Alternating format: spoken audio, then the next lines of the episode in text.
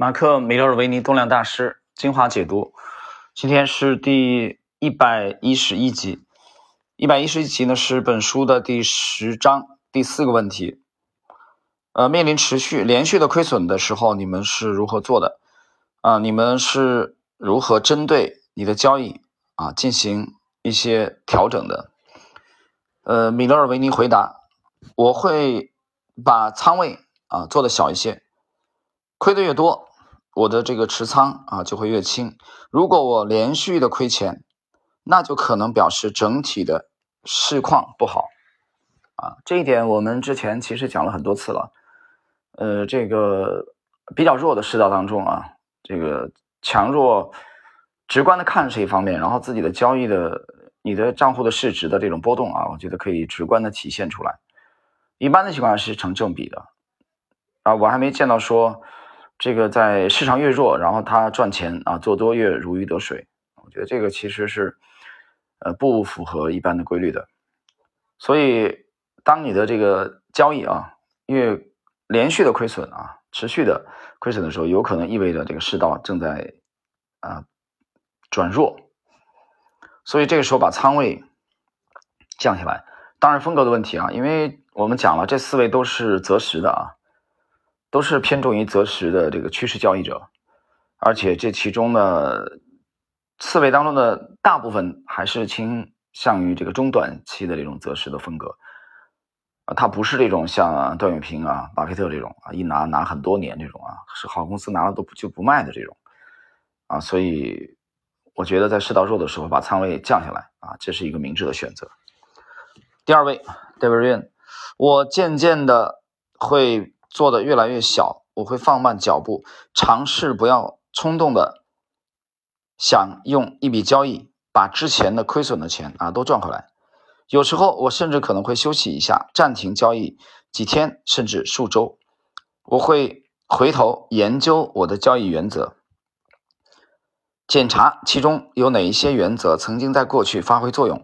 我也会进行自我反省，看看自己当时。能不能保持专注以取得成功？你可以暂时离开市场，转向生活中的其他事物，直到专注专注这个能力啊恢复了再回来交易。这一点我们在前两集我曾经讲过啊，曾经讲过这个。当时我记得还是张哥讲的，说，呃，这个亏损交易之后啊，你还是要保持对市场的密切的关注啊，对吧？不要完全离开市场啊。我当时在解读的时候，我就谈了。自己的观点吧，呃，我觉得风格的问题啊，他如果是他，他应该是倾向于相对比较高频的吧，啊，持股比较短的这种风格，那么你保持对市场的足够的专专注是没有办法的事情，啊，因为你的整个持有的周期比较短，啊，那这样的话，其实这种短的机会啊，总是经常会出现的，对吧？所以，但如果你的周期比较长的话，我觉得像刚才瑞恩讲的。某一个阶段比较低迷的时候，你相对离开市场啊，去休假是一个明智的选择。这个过程中尽量的去少去看跟市场有关系的事情。我倒觉得其实去花时间啊，去反省一下自己之前的交易啊，这个是比较好的方法。过一段时间啊，再回归市场。呃，第三个是单三个，如果我面对连续的亏损，那么市场一定出了问题。这个时候应该暂时退场，等待市场恢复正常的。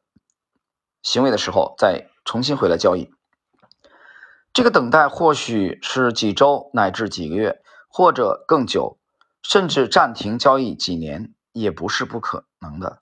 二零零零年三月啊，到二零零三年三月就是一个例子，当时的啊纳斯达克指数跌掉了百分之八十的啊这个市值。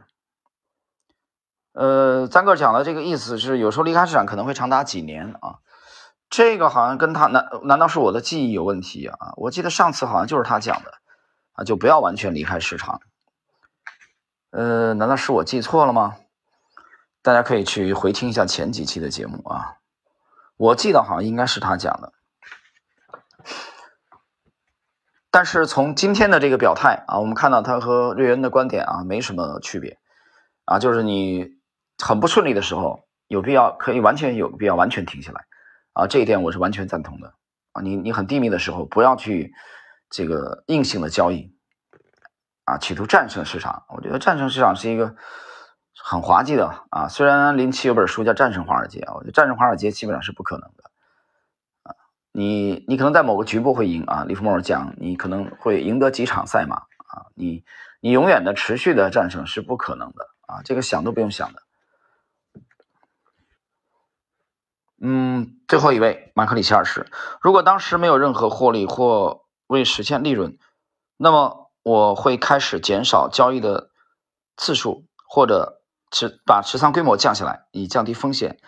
如果我买进了四只股票，其中两只被止损出局，但另外两只的利润足以支付亏损，那么我会继续留在场内。不过，我可能会缩减接下来几笔交易的规模，并且观察后续的市况。呃，其实排在第四位啊，这个马克里奇二世排第四位。刚才他的这个回答其实没有什么新意啊，跟前面他要讲的基本上前面三位都已经讲了，所以我觉得对他的这个回答我们就没有什么啊进一步啊去解读的啊这个必要了。那么今天的这个问题也是非常的简短，呃，我们的这个解读啊就到这里，一百一十一集谈这个持续亏损的时候啊如何去做呃交易的这种调整。